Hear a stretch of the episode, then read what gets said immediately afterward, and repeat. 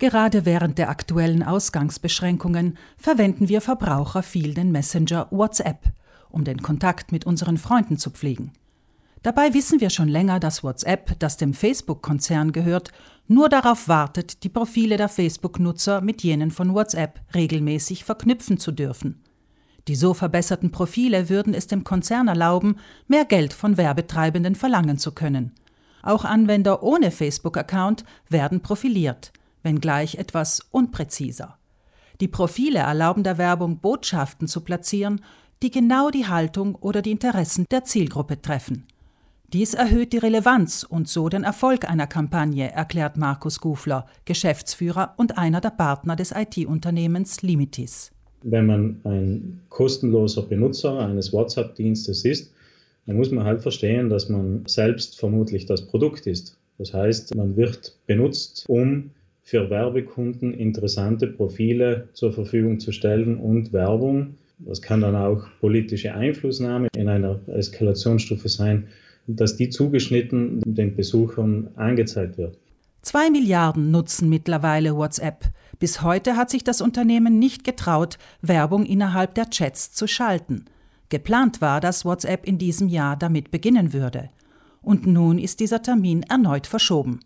Das Problem sei gar nicht die Sicherheit der Inhalte, die Anwender mit ihren WhatsApp-Kontakten teilen, denn die Inhalte sind seit einiger Zeit auch in diesem Messenger verschlüsselt und nicht leicht zu knacken, sagt Gufler.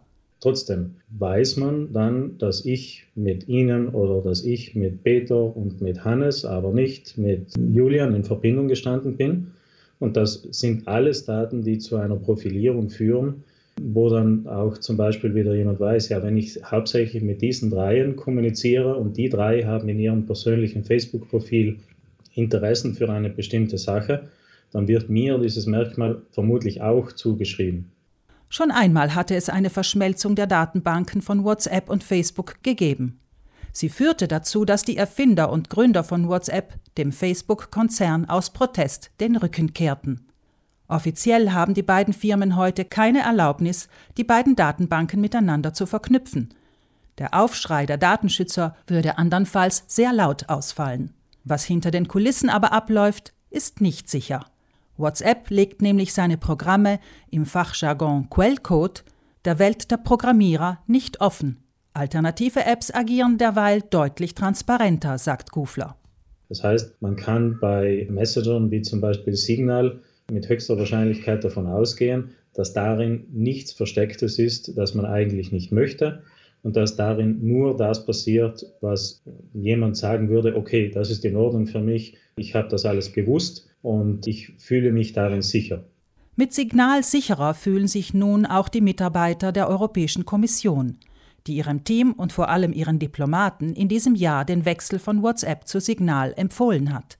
Das unter IT-Fachleuten begünstigte Signal gehört einer Stiftung, die nicht gewinnorientiert arbeitet. Sie wird von privaten und Nichtregierungsorganisationen finanziert, etwa die US-amerikanische ACLU, die sich für Bürgerrechte einsetzt. Auch der Whistleblower Edward Snowden nutzt nach eigenen Angaben Signal. Gufler? Es gibt auch noch andere Alternativen. Keybase, äh, Telegram äh, bieten alle ein paar interessante Funktionen an. Wenn Sie es beruflich verwenden wollen, würde ich Signal zum Beispiel ganz gut sehen. Signal ist kostenlos. Es erlaubt neben den schriftlichen Nachrichten auch videogestützte Anrufe. Es verwaltet Gruppen, es speichert keine Inhalte, ebenso wenig wie Metadaten, also mit wem ich als Anwender wann in Verbindung stand. Ich kann sogar bestimmen, dass meine Nachricht nach einigen Minuten, nachdem sie gelesen wurde, wieder gelöscht wird. Der einzige Nachteil ist aktuell noch die schwache Verbreitung, sagt Gufler. Es ist nicht genug, wenn ich alleine Signal benutze und dann darin meine Freunde gar nicht finde oder Familienmitglieder, sondern wir müssen ja alle auch dahin wechseln. Dahin wechseln ist nicht schwierig. Der Verbraucher, dem Datenschutz wichtig ist, lädt die App, startet seinen Account und lädt seine Freunde dazu ein, ebenso Signal zu laden. In Zeiten, wo alle stärker als sonst virtuell in Kontakt treten, kann sich jeder mal als Trendsetter üben, zum Schutze der Daten aller und als klare Antwort an den Facebook-Konzern.